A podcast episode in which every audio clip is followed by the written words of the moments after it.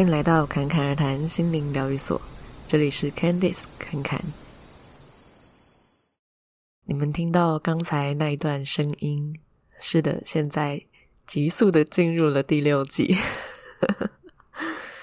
就是前阵子，你们都知道我去内观吗？那有去内观过的人应该都知道，每天的收获都会非常多。然后你回来原本的这个生活之后，你就会发现，其实它也不是原本的生活了。你的很多的轨迹都开始转变，因为你在这个过程中把很多你的内在的东西清理掉，或者是说你发现了很多关于你自己，或者是说关于整个生命。到底是什么的一些历程，所以我觉得也许可以开一个新的开始。那不知道刚才你们听到开场的那一段音效音乐有什么样的感觉呢？那个是侃侃自己用很多的不同的音效，有找的，有自己录的，综合起来的。那你们可以跟他分享听到的感觉是什么？那现在主要就是要来跟你们来聊聊，到底去内观的这个过程中收获是什么？但这个很难用两三句话 来讲完，而且每一个人的体验确实也都不一样。那就讲一些对你们也也许会有一些帮助的内容，那你们可以参考就好。因为其实很多东西你们必须要自己去体验体会，那个才是你们的。那就先从。去的第一天开始说起好了。第一天呢，就是当然是充满期待的去啊。然后我现在就是回想第一天的那个状态是什么，就是充满期待，因为不知道会发生什么事情，就满心欢喜的把就行李啊都打包什么的。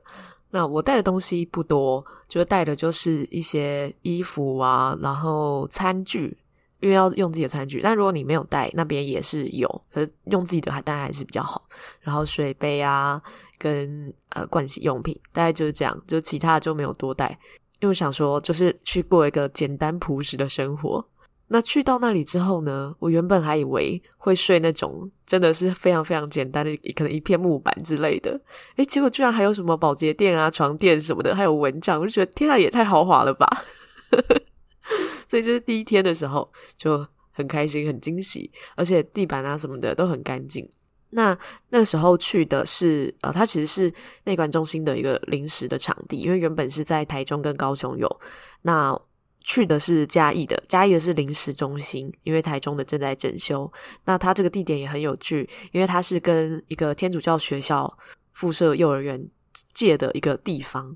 所以啊，到了礼拜日的时候啊，因为像天主教他们不是都要做礼拜吗？就就很有趣，就是大家在里面 就是禅修，然后因为呃，在每一次的共同修行的一开始的时候，都会放音档录音，会有一些引导，然后也会有一些原文的唱诵，但是它不是什么仪式，纯粹就是呃引导的啊、这个传过来的叫葛印卡那个老师他。唱诵一些，因为类似祝福啊，或者是一些引导的话这样子。那基本上因为原文嘛，所以就是就像是你们听到一些佛教啊或印度教那样子哦啊诶的那种。然后 结果外面唱圣歌就是很开心的啦啦啦啦啦啦，那就是小朋友的声音，就很违和，可是又觉得很有趣。就是哇，无论无论你是任何的宗教，可是大家你有那个开放性，你终究是殊途同归。那这是。那个场地很有趣的地方。那其实内观这个活动在各个世界，其实很多场地也都是跟很多不同的宗教租借的地方，所以它的开放性是很高的。因为其实内观这件事情，它白话的说就是向内观察自己。就是他这就是只只讲内观这两个字，听起来好像就是真的很艰深。可是他其实就是向内观察自己，因为我们平常看事情或是跟其他人相处，一定都是对外的嘛。就好像我现在跟你们讲话，一定是对外的跟你们讲嘛。那很少时间会真的静下来对内去看看自己发生了什么事情，但这个我们平常之前呃，如果有在做一些冥想练习的朋友啊，可能就多少会有一些这种感受，比方说哦，你会发现内在有一些情绪，或是哪里有一些感觉。但是内观呢，它会先从身体开始。为什么会从身体呢？因为身体就是我们认为这个物质世界的一个象征嘛。就它是一个我们要先有这个身体，我们才能来到这个物质的世界，所以至少你要先有这个身体。所以它整个方法跟过程，就是在从身体的表层，然后慢慢再往内去感受。就是它当然是每一天会有不同的引导嘛。那但是呢，一整天呢、啊，大概加总起来会静坐个大概十个小时左右。那我想应该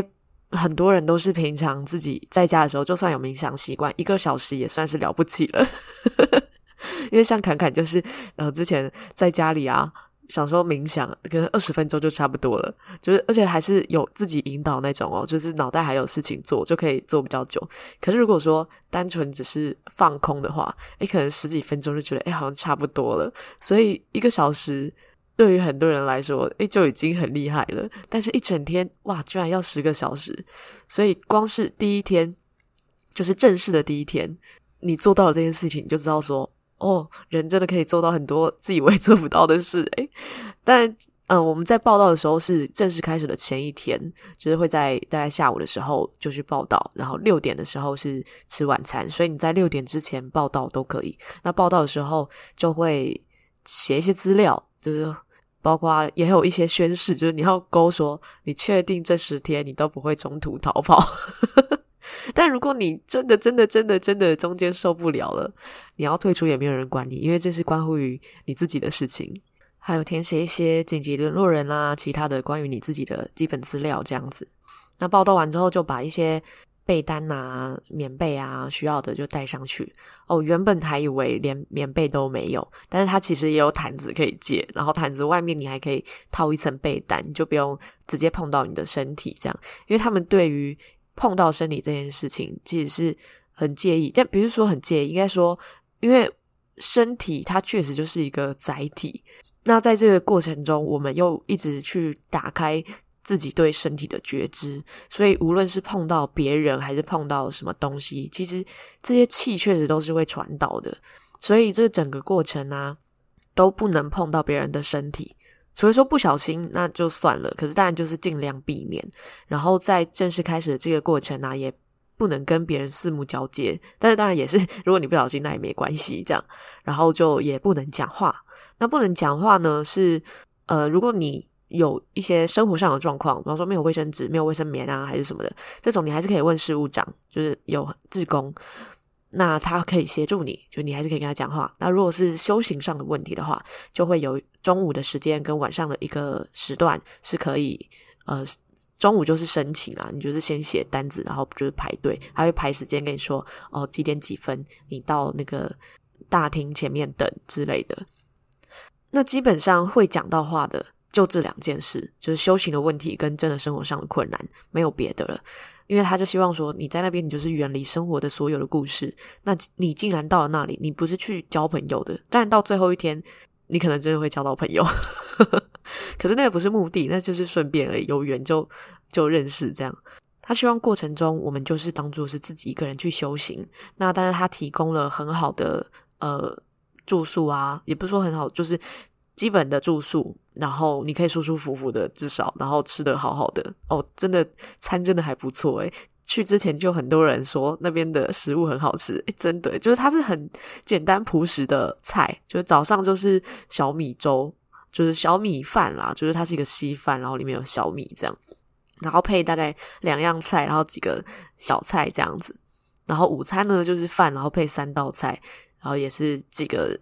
呃，酱瓜或是花生、坚果这一类的那种，就是你随便要。那但是熟食的话，就是通常是三样菜，然后一个汤。那再来就是每一餐都会有水果，就不一样的水果啊。早上还有馒头，就基本上呢，你每天都一定吃得饱，因为你虽然说早上呃六点半吃一餐，十一点吃一餐，然后五点。基本上就是吃一个水果跟一种饮品，就是有芝麻糊或者是糙米浆之类的。那看你要不要喝，因为旧生的话，他们就是只喝柠檬水，就是过午不食啊。可是如果是新生的话，你还是可以吃水果。那你可以自己决定要吃或者不吃嘛。所以基本上有些人会担心说，哦，会不会饿？其实真的是还好诶，虽然说有时候在可能快要五点的时候，或者是到快要睡前的时候，会有一种诶，好像有一点点饿的感觉，可是你不会觉得你一定要吃。再加上在这个过程中，因为你一直是向内观察的，所以即便是饿的感觉，你也是可以就观察着它。它不一定会波动到你的情绪，因为我们平常可能很饿，就会觉得好生气哦，好急躁，我现在立马就要吃东西。可是，在那个时候，你会很清楚，感觉它就是感觉，你不是那个感觉，你只是在觉察它。所以，饿它就是饿啊。那里面如果没有说发生什么其他的生理，真的是紧急状况，你知道哦，它就是一个很正常的一个感受而已。它会来，它就会走。那确实，饿它也就是哦，饿一下下，然后过一下又没感觉了。所以它。造不成什么困扰。那之前呃，有人说他会偷偷带一些 食物去啊，我真心的建议不要，因为你带了，你反而会觉得你要把它吃掉。就就算是你不饿，你也会觉得好像要把它吃掉。所以真心的建议不需要带食物。而且因为早餐、午餐啊，你是自己装的，如果你真的比较怕饿，你当然可以装多一点。可是，在这个过程中，你可以慢慢去感受自己需要的有多少，所以它也是一个练习哦。因为我记得第一餐呢、啊，我就想说我要吃多一点，因为我怕下午会饿，我就吃多一点，然后就是有点撑。然后之后到了隔天，就会发现说好像真的不需要这么多诶，你就会发现你吃的真的比较少，可是你会知道那个就是刚刚好。那光是在吃这件事情上，你就已经在练习什么叫做刚刚好就好。不需要多，也不需要少。那这件事情，这个觉知，它可以套用在非常多的事情上面嘛。比方说，金钱上也是啊，或者生活上的其他的所有事情也是这样子哦。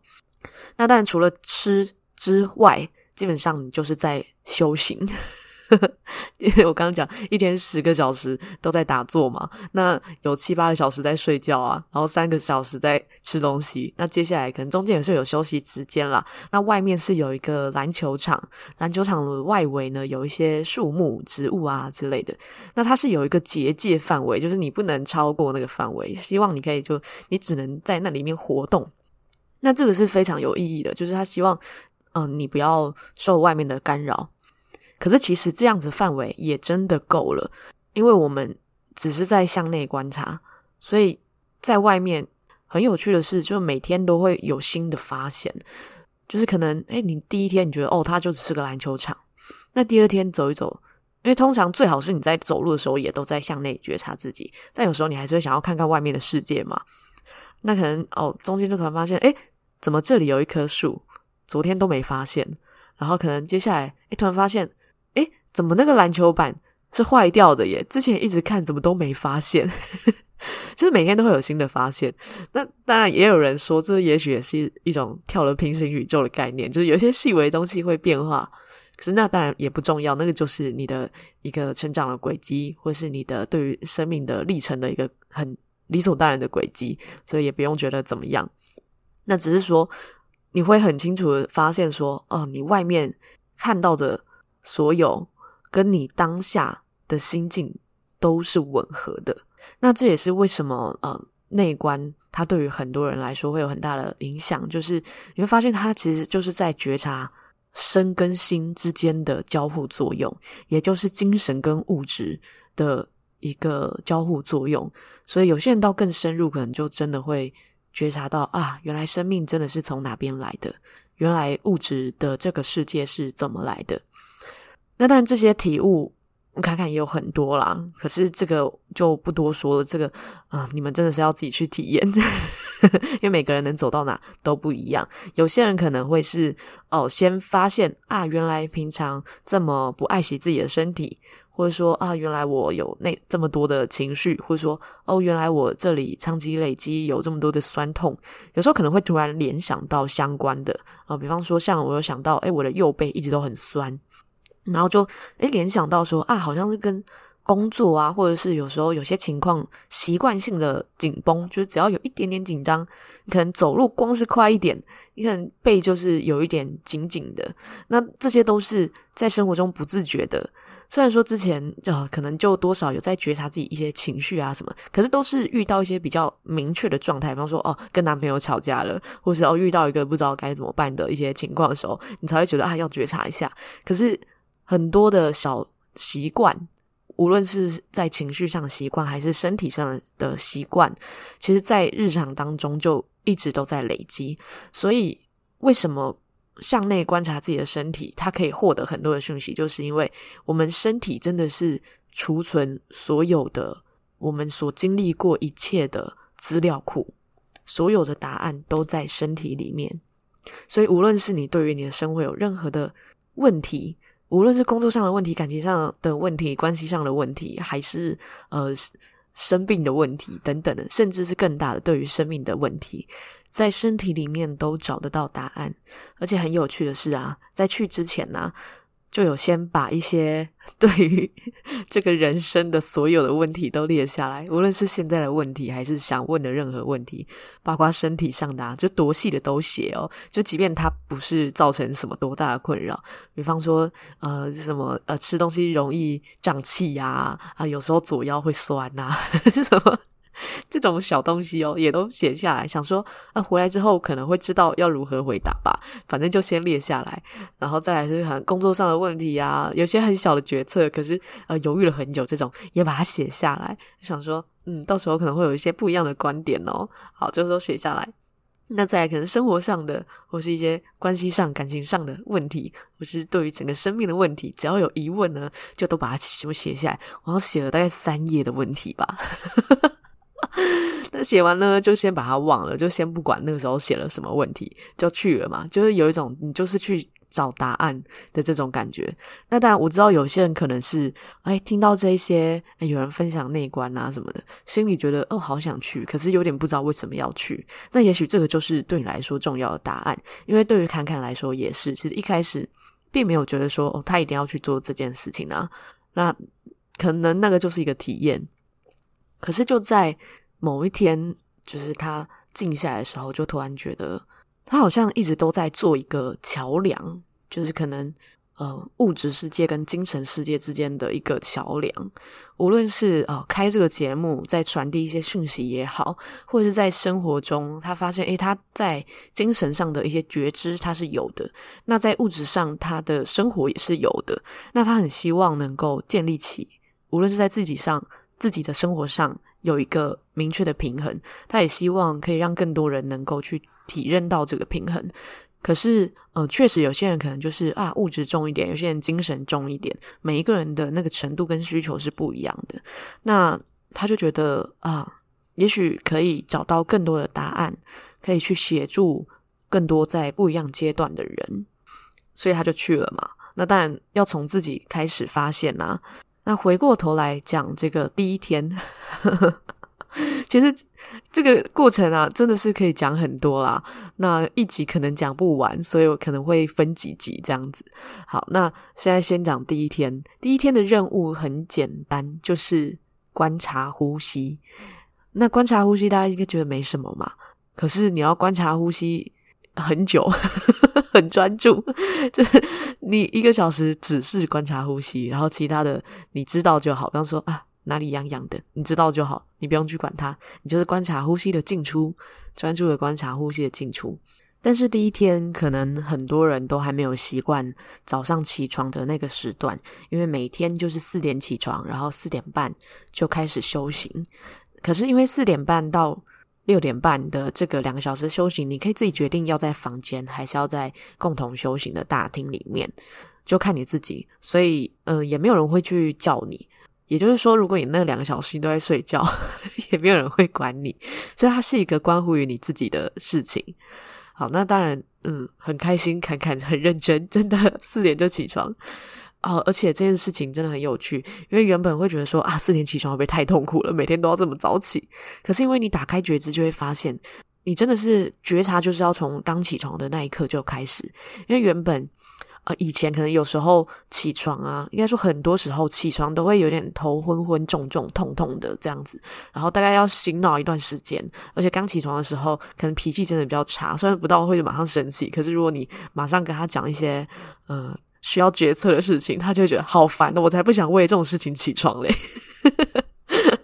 所以这个是很明显。但是呢，因为在那边生活很单纯，你每天起来，你很清楚你要做的事情就是哦，刷牙洗脸，然后就可以开始喝个水啊，然后就进去修行了，也没有其他人会打扰你什么，然后大家都很安静，各各自做各自的事情。当然也非常感谢就是侃侃的室友啦，因为就是大概是三个到六个人一间房间，那侃侃的是三个人这样。那我的位置刚好是在中间，那另外两位呢也是非常的准时，就也就是四点一敲钟，然后大家就会起来，而且那个钟啊真的很厉害，它就是有点像是呃，就是送波的那种波的那种音，就是当，然后就是余音很久，然后再当一声，就真的会有一种啊，你真的全身被震醒了，可是。那个震醒的感觉很舒服，就是甚至我还想说要不要跟他要这个音档。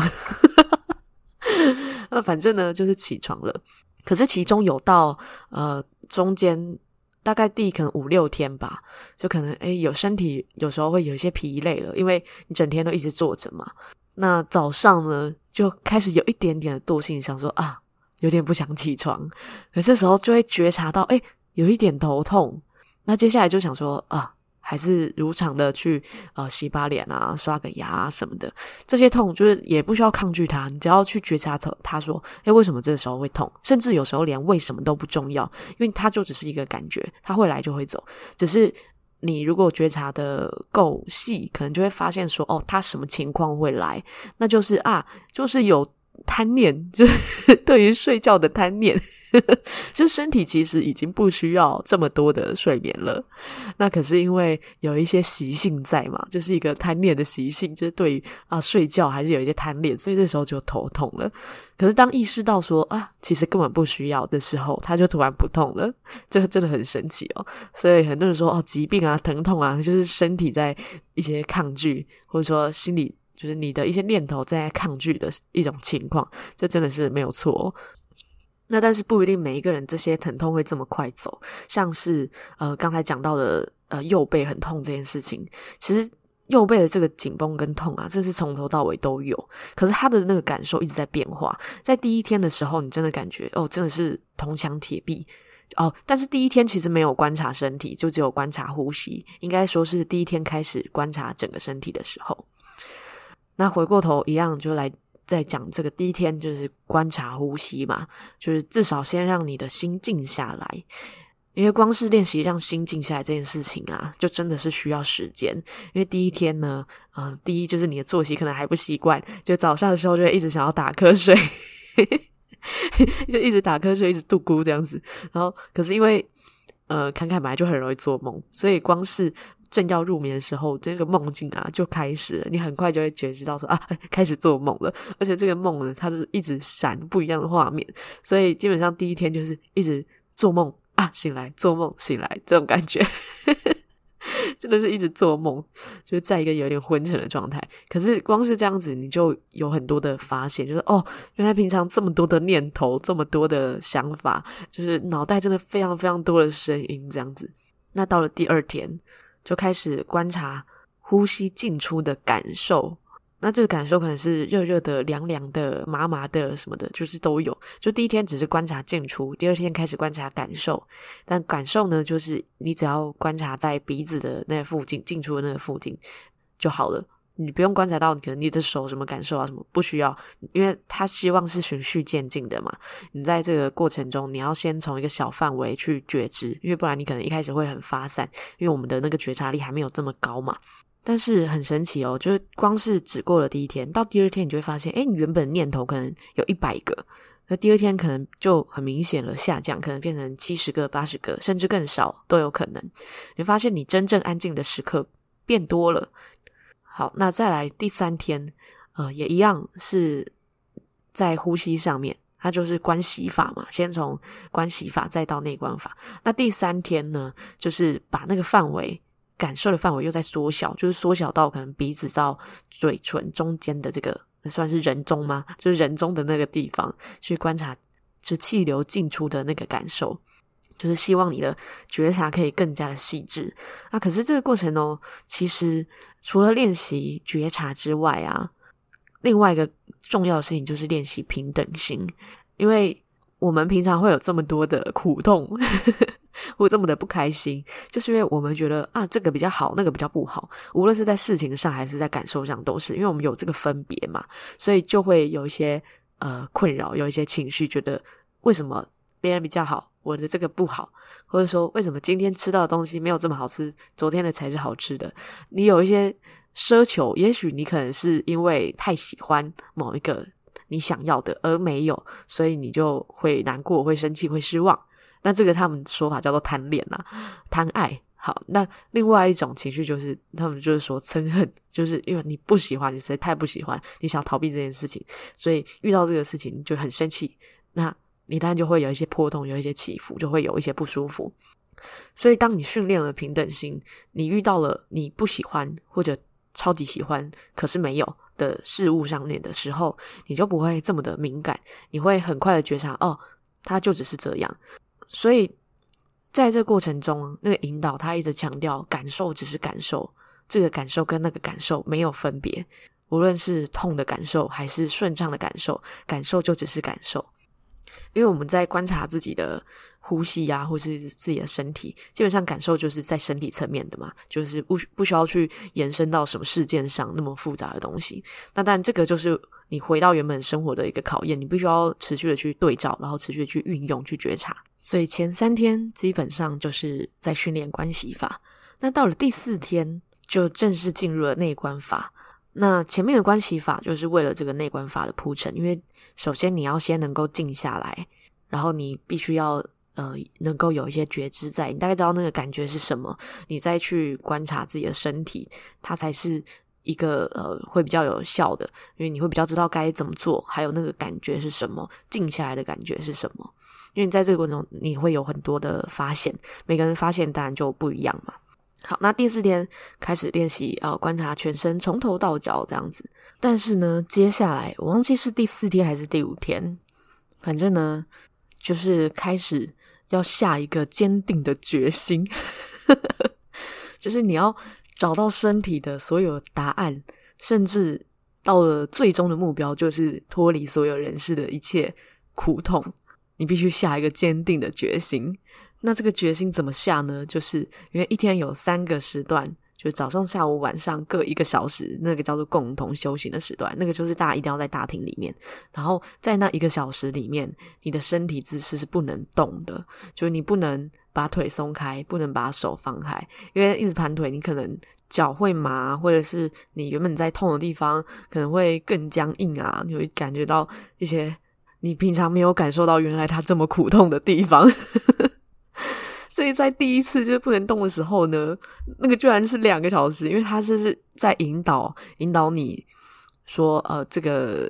关系法怎么做，然后跟为什么要做这样子的决心，然后反正就是因为他的引导有国际版的，就英文，然后接下来再有中文这样子。那当然这个很好，因为你多少听得懂英文的，你会知道说哦，他翻译真的翻得还不错，他翻得没有问题。那再来就是。呃，来自不同地区的人也可以去嘛，因为它有英文。那再来就是，呃，它好像也有台语版哦。就是如果呃你你在场有人只听得懂台语的话，它也会放台语版。那但是因为大家都听得懂中文啊，所以就是中英文这样子而已。好，反正呢，就是我们就那两个小时哇，就是前面在观息法的时候，你如果觉得啊想换姿势，你随时都可以动来动去啊，甚至我那时候还一直狂看手表，但这样是不好的。可是那时候就是啊，想说到底时间到了没啊？时间到了没？一个小时他就会打钟嘛。想说，因为一开始就是你真的觉得太久了，所以你就会忍不住看手表。可接下来那个看手表次数真的就会减少。然后下定那个坚毅决心的时候，那个你并不是因为觉得很久，是因为你觉得好痛，好想动哦这样。但如果你真的受不了，或者说你身体有一些疾病，有一些状态是需要动的话，当然也没有关系。其实没有人会在你后面然后突然敲你的头这样。他真的是关乎于你自己。那侃侃他就是有一个倔强，他觉得好，我就是要来挑战，他就来挑战这件事情。可是到后面就是有点受不了，然后就会有点缓慢的移动，缓慢的动动感这样。好，那就当然就是你觉得 OK 的那个能忍受的范围，这样就好。那他有椅子，就是你不一定都只能坐在那个打坐的垫子上面哦。他们有附那个垫子，就非常好。然后。呃，有些人如果需要坐椅子的话，也可以坐椅子，所以这些都就是不需要担心。那但是在那个坚定决心之后，的每一天，就在共修的那时段，你的姿势都不能变。可是这件事情真的会越来越习惯。一开始，因为他一开始那个两个小时的引导就已经是个重要了，就是啊、哦，我居然两个小时都没动。虽然说后面有缓慢的动一下这样子，然后就脚麻啊什么的各种，就觉得人生的苦痛就是这样啊。你根本就也不会去想到其他的烦恼了耶，你就觉得这样就够了。好，那接下来就是就是自我要求了。后来其中一个室友还说。他觉得这个根本就是斯巴达训练营，可是当然他是有很多收获啦，就是中间有些人就实在是受不了，所以听说第二天跟第六天是最多人会想要落跑的时候。第二天是因为啊，你第一次就静坐了这么久，你实在是太难受了，或者是有些人是受不了整天不能讲话、不能跟别人交流之类的。那第六天就是啊，你你刚体验完就是这些都不能动的。这些阶段，你可能还正在适应，那有些人可能觉得哦，实在是太痛了，受不了。但是非常的庆幸，就是侃侃这一次参加的这一场啊，呃，其实人不多，大概五十个左右这样子，也就四五十个人。那因为场地也有限制嘛，然后都是女生这样子。那他因为他有分，就是有些场次是只能女生，有些是可能男女混这样子。那看看这次参加是只有女生的，然后从头到尾都没有人离开耶，所以。非常棒，好，那当然中间的这个苦痛，你到最后你也会发现一切都是值得的，因为你在这个过程中那些疼痛，你会发现它一直都在变化。因为为什么觉察身体可以去发现很多生命的东西呢？因为它就是让你去了解到，其实所有的感受它会来就是会走，所有的一切都是在不停的生，不停的灭，然后所有的呃心跟身体的这个。交流之中，就是在这个生灭之间。那所有的万物，跟我们所有生活外面的情境，跟我们体内的所有的状态，也都是不断的在生灭之间不断的交流，不断的交流。所以在这个过程中，你会发现，哇，真的所有的事情每一秒都在变，就是甚至不到一秒，它就已经变了。所以就有一些，嗯，就是你经过那些啊比较粗重的那些啊身体状况。比方说，就像刚才讲啊、我的右背好了，那我们就是觉觉察着它一段时间，就先把那个重点先停在你比较有感觉、你觉得不舒服的地方，但是不需要去做什么疗愈啊，或者是做什么样的清理，就是不需要急着它赶快离开，你就是观察着它，那就会发现，诶，这个痛的感觉，它慢慢就是。没有这么痛了，或者是它变成一个你不会去形容它是什么的一个感觉，你不会说哦，这个就是痛，没有，它就是一个感觉，甚至他希望你不要去解释那个感觉是什么。那最后你可能会发现啊，你可能右臂的感觉跟左臂的感觉，你知道它可能感觉上不一样，可是你，不会去有分别的跟它。就是说，哦，这个才是好的感觉，那个才是不好的感觉。这个要赶快走，这个要赶快留下来。就是你就不会有这样的分别，因为你非常清楚，它就只是个感受，它会来。也许是呃，长久以来的一些习性或者一些习惯累积而来的。无论是你的呃平常作息的姿势的习惯，还是你内心的情绪的一些习惯，那那都无所谓，就是所有的原因都无所谓。或者你只是因为当下坐太久，所以麻。那这个原因也无所谓，就是他只是希望你就是看到所有感受的本质，就是他一直都是在生，一直在灭，只是有一些他就是哦生灭的这个，他可能在同样的状态比较久，可是他一样一直在变化，只是你没有发现，没有发现中间的细微，像是在有一天就是觉得哦实在是太痛了，痛到实在很想把那个一把刀把那个割开，然后看一下里面到底是什么东西，很夸张，那时候就是很。甚至到有点烦躁，那可是你就要想说啊，不然我就看你能痛多久，然后就很仔细，也不是很仔细，就是至少先让自己平静下来，然后仔细观察着那个痛的感觉，然后就就发现，诶，有一秒它突然不痛了，可是但下一秒它可能诶又开始痛，可是这个时候的感觉就已经也不一样了，你就会发现说。对，它真的就是会来就会走，不会有所有的疼痛是永恒的，但也不会有所有的愉悦跟顺畅是永恒的，因为他希望有些人可能到后面会开始感受到，呃，就是从一些比较粗重的感受开始进入到更细微的震动。对，确实真的会有些地方你就会开始它就会变得很顺畅，甚至你会感觉到它就是一个粒子的那种感觉，就是诶，你的身体组成，你原本以为它就是一个硬邦邦的。一个样子，甚至骨头也是硬邦邦的，然后皮肤啊什么都是硬邦邦的。可是接下来你确实到更细微的，可能会先从一些诶，可能毛孔啊，你的进出啊，你会开始变得敏锐。那接下来会发现说，哦，它可能会变成一个很细微的分子，在那边漂流，或是甚至是旋转的感觉都有。可是他希望说，无论是你这些轻盈的感觉、愉悦的感觉，你都不要去留恋它，因为它就只是感受，就不要玩这种感受的游戏，因为你。你会卡在那边，甚至你可能到隔天，如果发现，哎，奇怪，今天那个感受怎么没了？怎么是别的？怎么它突然又开始痛了起来？你就会开始生气，你就会开始烦躁。那当然，这个就不是我们想要的一个方向嘛。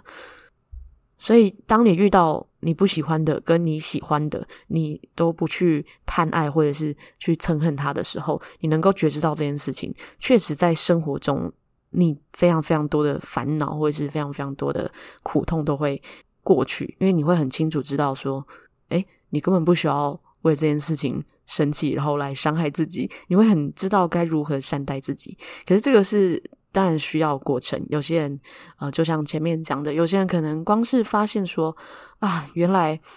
自己需要这样子被好好的爱护。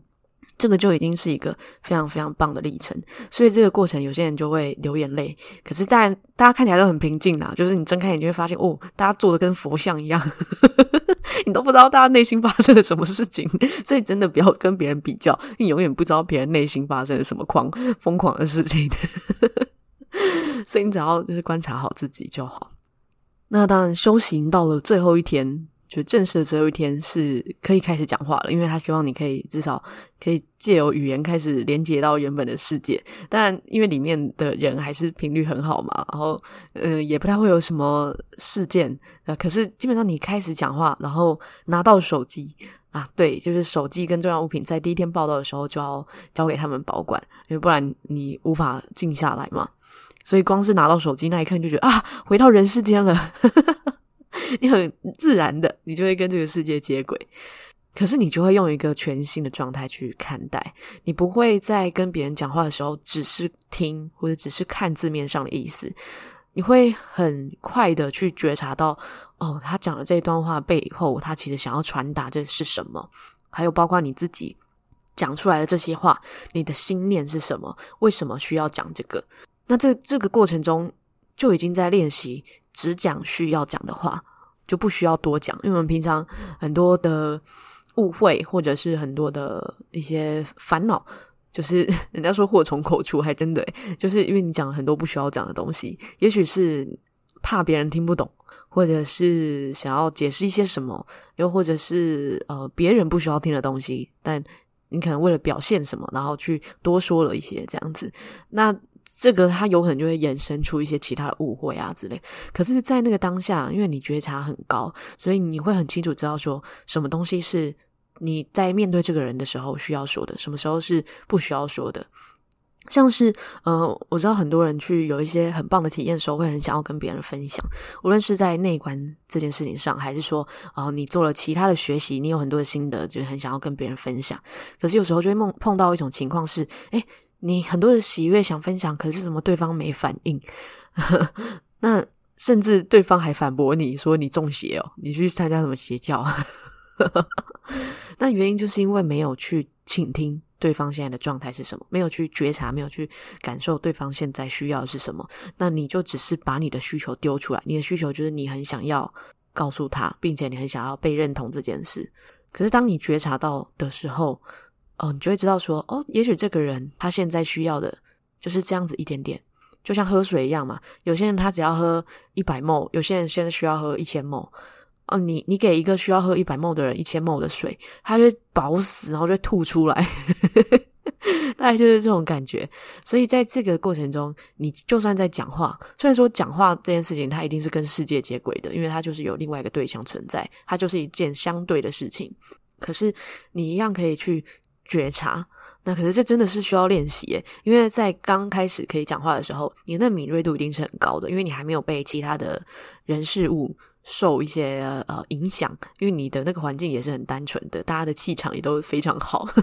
大家也都是很很善待彼此这样。可是当然多少你你会稍微感受得到，因为像最后一天要离开的那个早上要打扫，然后就小组分配这样。其实我觉得这也是一个很有趣的练习，我觉得应该也是一个安排，就是。用小组的方式，它就是一个沟通，一个合作。那你到了原本的生活之后，你跟很多人的关系都是这样，你要有很多的沟通跟合作。所以那个时候，你就是一个在生活上的练习了。你就会发现说，哎，有些人在讨论事情的时候，开始有一些急躁了，然后有些人，哎，可是可能开始有一些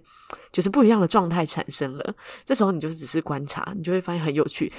而且也会发现说，哎。那些状态可能就是自己以前的状态哦，你很像是在看到以前的自己。那这个时候，它很像是一个随堂考，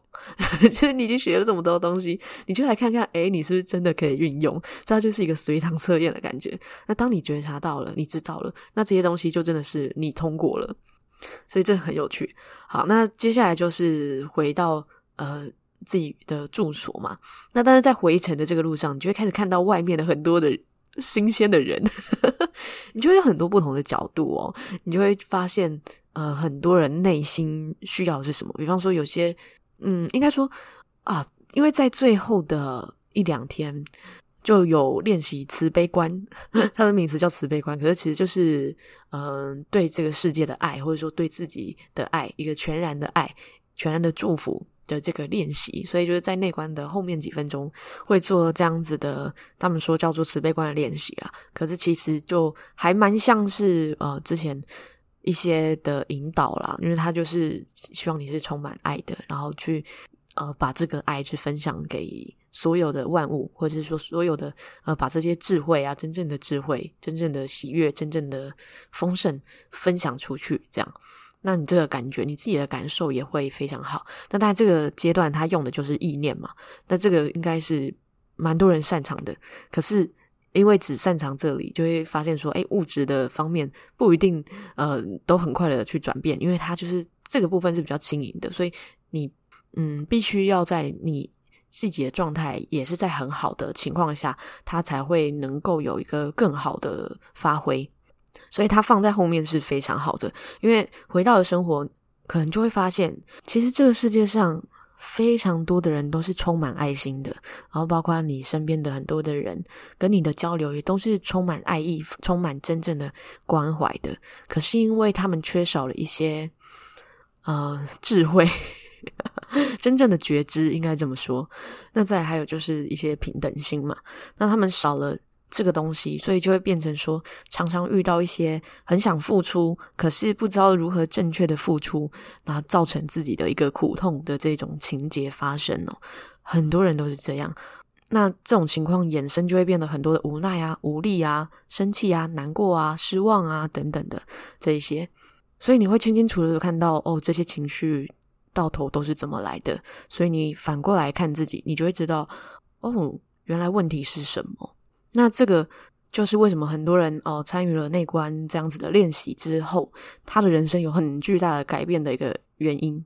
那当然回来之后，你可能会开始清理很多的东西哦，就是除了你的内在之外，因为你的外在它会对应到你内在嘛，所以回来之后你很自自然然就会去做很多对应的事情，像是你会开始把很多的东西都清理掉啊，比如说物质上的东西就不需要的东西，你你真的会很直接的。不不割舍的断舍离，然后或者是有一些，比方说像水晶啊之类的会储存记忆的，你很清楚的，那你会很有觉知的把它作为一个。更就大扫除啦，就会把它恢复成更原始的状态。而且而且，因为你的敏锐度很高，所以确实你对这些有能量的东西，你的觉知力也是真的会提高。你就会发现说，哎，比方说紫水晶好了，你发现哎不一样的紫水晶，它里面的东西真的就不一样，并不是说所有的同样种类的水晶，它里面的东西都是一样的，没有。所以这个确实，如果它在游戏里面的概念，它其实还是蛮有趣的啦。只是你要知道，哦，它就是。呃，在生活体验的一个部分，这样而已，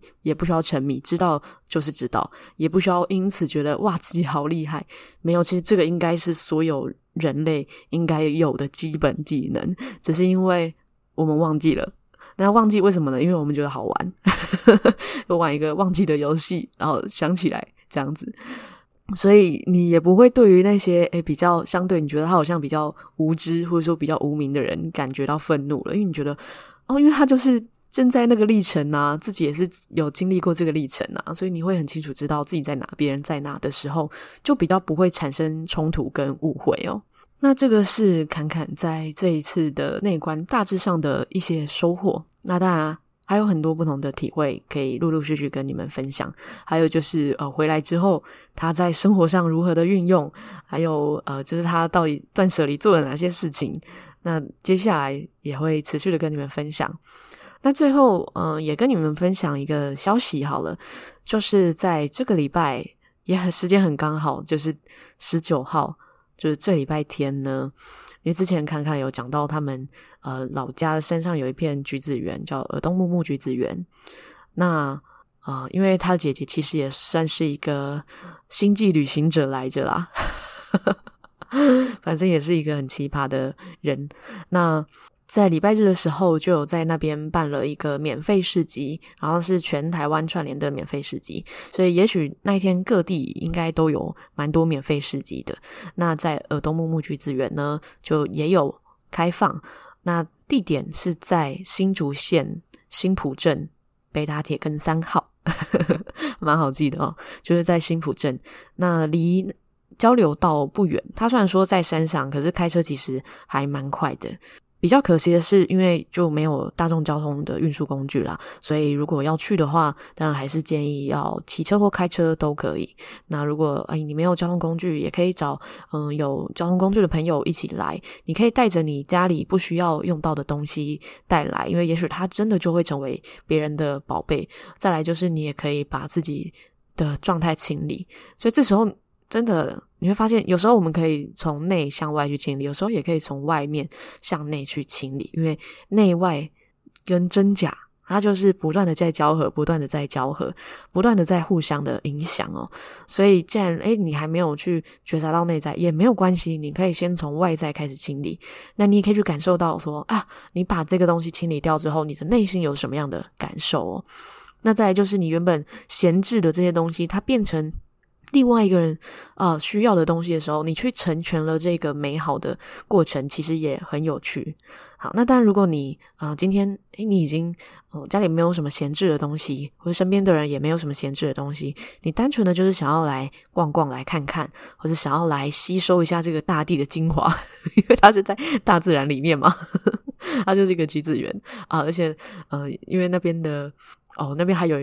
跟大家讲一下，这个是有一个历史的，其实那边还有一个算是小宫庙，也不是，它就是一个小建筑物。那那个是侃侃的家里以前从他的阿嬷传下来的，他是一个观世音。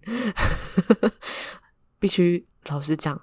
他真的是很有慈悲的一个能量在那一边，因为嗯，侃侃的妈妈也是一个非常有慈悲心的人哦，只是确实需要更多的觉知啦，所以那边。呃，但你你是其他的宗教也没有关系啊，那并没有说什么宗教的什么问题，因为其实到最后你会发现啊，所有的都是殊途同归，我们最后想要的不过就是全然的爱跟全然的智慧而已，只是他用不同的形式去表现出来，让人们可以比较呃用简单的方式或比较能够理解的方式去接受这些东西哦，所以那里的能量其实还不错，所以你们可以去那边呼吸一下，休息一下也是可以。哦，那关于这些资讯，我也会放在资讯栏。那有兴趣的也可以去看看。那如果想要去的话啊，因为侃侃那一天也会去。如果你想要去跟侃侃交流聊聊天，当然也是可以啦。好，那大致上就是这样子啦。好，那这一集特别长哦，第六季我就不管长度了啦。嗯、长还是短就随缘喽。那也跟一些还不知道侃侃而谈节目 IG 的朋友分享一下，就是有时候侃侃也会在 IG 里面打一些文章，或者是节目更新的一些讯息等等的，或者是一些呃现实动态也会有一些不一样的东西。那有兴趣的话，一样可以去追踪。那节目的 Instagram 是 CCRT 点七七七。最后，一样祝福你们有一个幸运又美好的一天。谢谢你的收听，我们下期再见。